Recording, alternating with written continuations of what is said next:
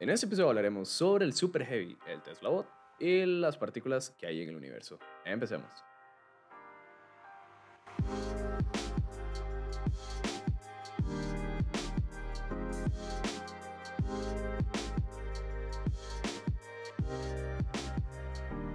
¿Cómo están? Espero que bien. Yo soy George y les traeré unas noticias además del tema en concreto. Empecemos primeramente con SpaceX, más que todo con el Super Heavy. Em, digamos que lo que ha pasado en Starbase ha sido demasiado en temas técnicos. ¿Con qué me refiero a esto? Lo primero es que el Super Heavy fue ensamblado al Starship. Y a ver, si no se recuerdan, el Starship completo, que a ver si es como un juego de palabras. Está el Starship, que es el cohete completo. Está Aria, que es la segunda etapa, que es el Starship también. y abajo, que es la primera etapa, que es el Super Heavy, que es el que va a levantar a todo el cohete. Eh, bueno, esto pasó, esto de que lo ensamblaron pasó ya hace como tres semanas. Y después de eso no ha pasado mucho en el Starship, o sea, en la segunda etapa. Yo creo que lo que más ha pasado en tema cambios ha sido los heat tiles. Esos son hexágonos térmicos que fueron ensamblados en el Starship. Entonces ya, por así decirlo, la barriga del Starship está totalmente cubierta de ellos.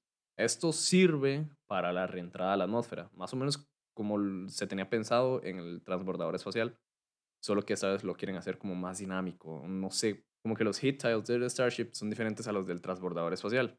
¿Ya se han hecho pruebas? Sí. Mm, tal vez no en reentrada a atmósfera, pero sí pretenden hacer eso en un futuro y tal vez no tan lejano. Con lo que me refiero a que fueron puestos a prueba es que hay algo que se llama como, como una prueba de presión que se hace al cohete antes de lanzarlo para ver si, si puede aguantar la presión atmosférica. ¿Qué pasó? que lo hicieron y varios hit se rompieron, entonces tuvieron que cambiarlos. Em, a ver, Starbase, que es el lugar donde se está construyendo todo, se está expandiendo cada vez más. Y también llegaron a la zona unos brazos de grúa para que atrapen el Super Heavy. Porque si no sabían, el Super Heavy no va a tener patas de aterrizaje. Entonces necesitan atraparlo con otra cosa. Y esas son sus aletas que manejan la aerodinámica del cohete.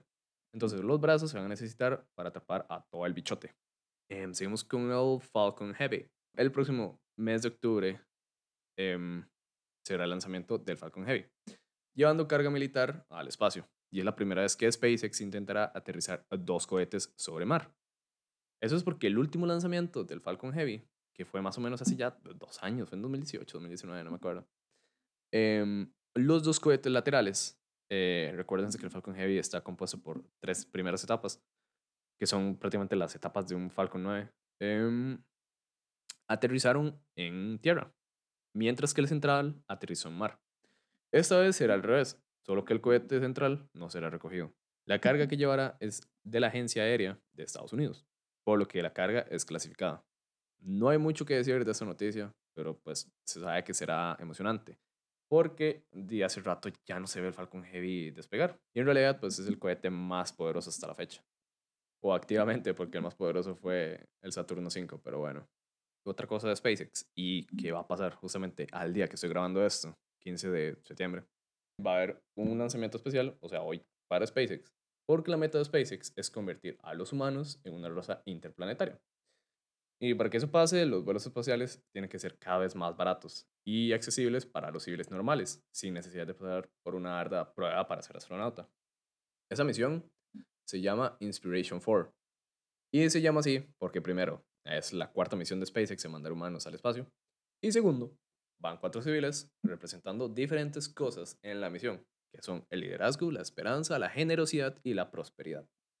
La tripulación será llevada más arriba que la Estación Espacial Internacional y estarán a bordo de un Falcon 9, ya reutilizado, y por la Crew Dragon, que llevó la primera tripulación de SpaceX al espacio, así que mañana será el gran día, bueno, día de hoy, es que lo acabo de leer. Hoy será el gran día. Se supone que es a las 8, 8 hora eh, pacífica. Em, yo creo que para ese momento ya habría visto el lanzamiento y pues, habrá estado bien porque todo bien con SpaceX. No es la primera vez que lanzan humanos, pero bueno. A ver, esto soy yo. Em, el día después de que estaba grabando eso. Ah, no, el día después del lanzamiento, perdón. Eh, eso yo y pues todo fue bien. O sea, en realidad fue un lanzamiento muy emotivo. Sinceramente, para mí lo fue. Eh, no sé, para las demás personas que les gusta el espacio. Pero sí, fue muy emotivo porque marca como un antes y un después en el que ya civiles, pueden estar en el espacio sin ningún entrenamiento especial. Obviamente ellos tuvieron un entrenamiento previo a pues, ser lanzados, como el hecho de experimentar eh, gravedad cero, ¿verdad? Experimentar la fuerza G, ¿verdad? Pero y hasta ahí no, es como nada del otro mundo, porque son pruebas que fácilmente cualquiera las puede hacer. Em, ya, digamos, lo que sí sería, el desafío sería como con gente discapacitada o gente de tercera edad, pero bueno, eso ya es mucho más adelante o incluso, quién sabe, dentro, dentro de poco tiempo. Pero bueno, eh, todo fue bien. Em, no hubo ninguna anomalía, todo fue como se pensaba, el Falcon no aterrizó, el, eh, la cápsula Dragon se despegó de la segunda etapa y pues ahorita mismo están en su viaje de tres días dándole la vuelta a la Tierra. Eh, sigamos con Tesla. A ver, ¿qué ha pasado últimamente en Tesla? En, más que todo con el Tesla Bot. Que ha sido, bueno, la última noticia que yo creo que pasó hoy. Eh, no me dio tiempo a escribirla, pero bueno. es la del Full Self Driving Beta 10. Que pues, ya tiene. es como prácticamente como si un humano estuviera manejando ya. Em, yo creo que en el otro episodio voy a explicarla mejor. Pero bueno, Tesla Bot. Hace ya unas semanas, unas semanillas, Tesla sacó un robot humanoide. Y sí, eh, ni yo me esperaba eso, la verdad, por, parte de esta gente. Si se acuerdan, ellos habían sacado otro auto hace poquito, el, el Tesla Model S Plaid. Em, a ver, para mí me pareció como una escupida al ojo por parte de Tesla. Porque aparte que los números no son los que se prometieron, que era que de 0 a 60 millas por hora iba a ser 1,9 segundos. Y pues al final es como 2,4. Eh, y fue como una jugada para desviar la atención de que aún no se ha sacado el Tesla Roadster, no se ha puesto en producción. Eh, y primero les voy a explicar por qué no se ha puesto en producción junto al Cybertruck y junto al Tesla Semi. Ahorita mismo, ahora, eh, Tesla está recibiendo más pedidos de autos de los que puede fabricar. Y por eso es que están haciendo las gigafactorías, que bueno, incrementarán increíblemente el nivel de producción. Y en resumen, hasta que no se hagan las gigafactorías, no se podrán llegar a esos niveles de producción o a esos niveles de deliveries que, que ocupan hacer. Y bueno, ya después de que puedan hacer esos deliveries, se va a poder poner en producción el Cybertruck, el Tesla Semi, que es el trailer, y el Tesla Roadster. ¿Y por qué les estoy contando esto? Porque esto es más o menos lo que está pasando con el Tesla Bot. Primero, no han terminado los antiguos proyectos y ahora sacan otro, además de que se ocupa software para... Ah, bueno, o sea, no, eh, esperen. Eh, ah, ya, lo tienen cubierto ahí. Tesla es una, es una empresa de software, más que todo. Eh, Marcus Brownlee, que es un youtuber de tecnología estadounidense, él mismo lo dijo, que es una empresa de software que prácticamente vende carros, es, vende, vende autos. Y pues eh, en realidad es cierto. Entonces, además de vender autos, puede vender software en otras maneras. Y eso se puede ver con su autopilot. Y les voy a mencionar qué es lo que tienen planeado con este robot. Eh, es, poquito en realidad. Esto será para realizar trabajos sin dificultad de tareas repetitivas, más o menos como cajeros, conserjes o incluso meseros. Estos trabajos están planeados para ser reemplazados por el Tesla Bot en un futuro. Y es que quieren probar su inteligencia artificial no solo en toma de decisiones a la hora de manejar o conducir, sino que también en toma de decisiones en tareas diarias. El Tesla Bot tendrá 170 centímetros de altura y pesará 60 kilos. Y si mal no me acuerdo, pues, esto es algo totalmente innecesario, que yo no sé por qué le agregaron esto, eh, correr hasta 20 kilómetros por hora. Eh, ¿Para qué? ¿Quién sabe? Pero bueno, así quisieron hacerlo. De aquí no hay nada más que hablar, pues porque no hay muchas funciones de las que se puede explicar el Tesla Bot.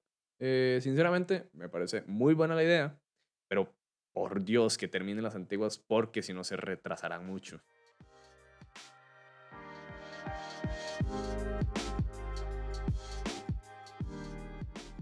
Ahora sí, ahora sí, ahora sí, vamos con las partículas. Em, eh, trataré de explicar como lo más sencillo posible.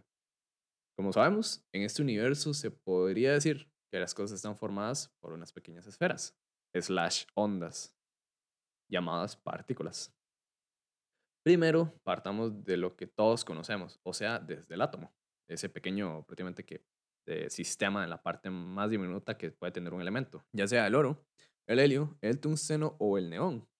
Absolutamente todos, todos, todos, todos los materiales, elementos y químicos están compuestos por átomos. Y esos átomos están compuestos por esferas que a la misma vez son ondas.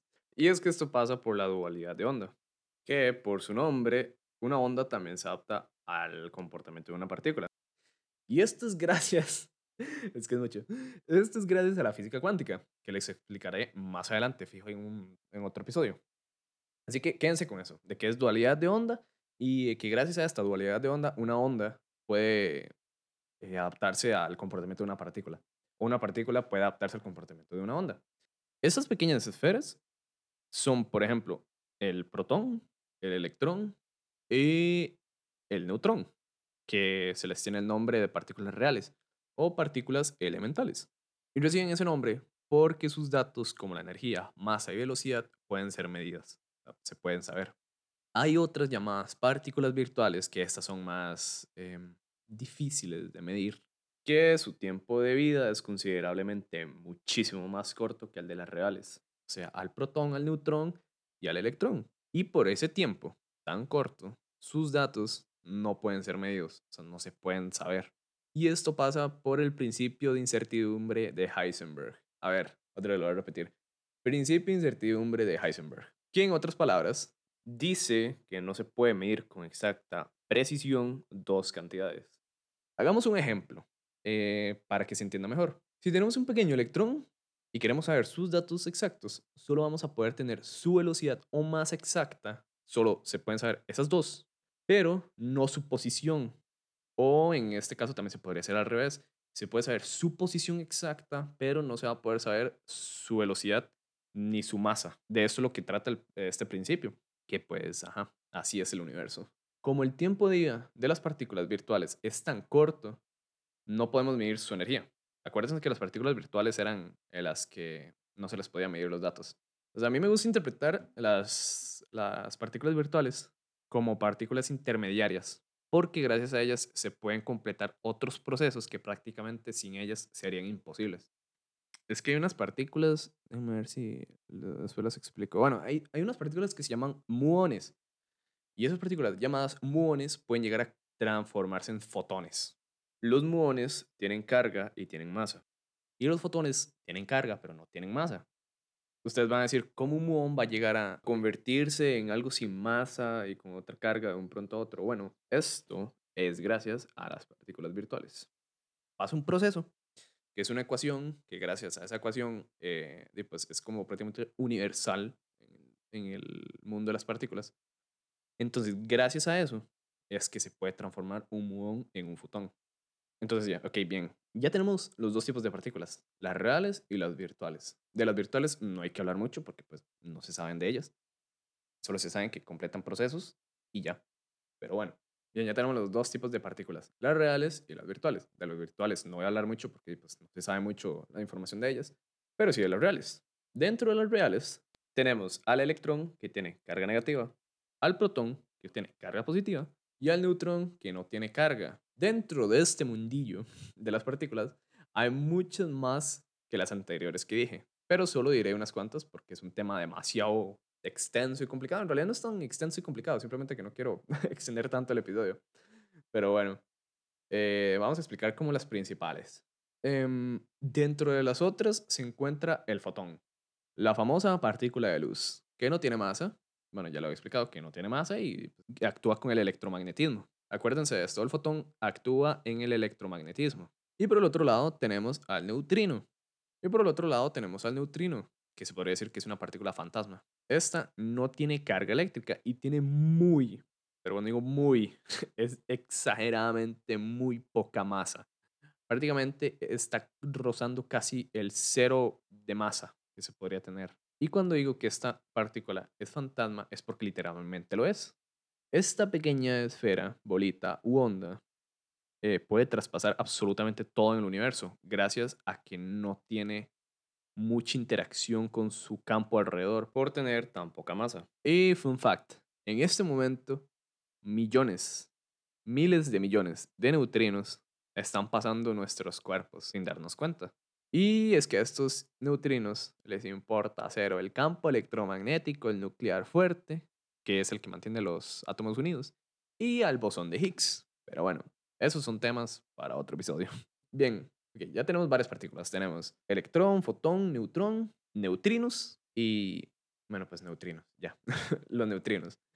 Em, faltarían como unas siete además de estos. Pero voy a explicar las dos más sencillas, valga la redundancia. Empezaré con los quarks, que se encuentra dentro de los protones y los neutrones. Estas partículas tienen como seis tipos, pero nos quedaremos con las dos principales.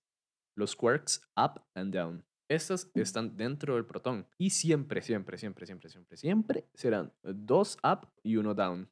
Mientras que en el neutrón se encuentran dos down y uno up. O sea, en el protón dos arriba, uno abajo. Y en el neutrón dos abajo y uno arriba. Estos pequeñitos tienen un concepto muy raro de la libertad. Y pongamos el ejemplo de una cárcel. Este ejemplo lo agarré de un libro que me gusta mucho. El universo en tu mano se llama, si lo quieren leer. Cuando uno está encerrado, tiene menos sentimiento de libertad. Obviamente, digamos, eh, pongamos el ejemplo en la cuarentena, en realidad. Ustedes han sentido pues menos libertad en lo que han estado encerrados en la casa. Obviamente, hasta yo lo he sentido.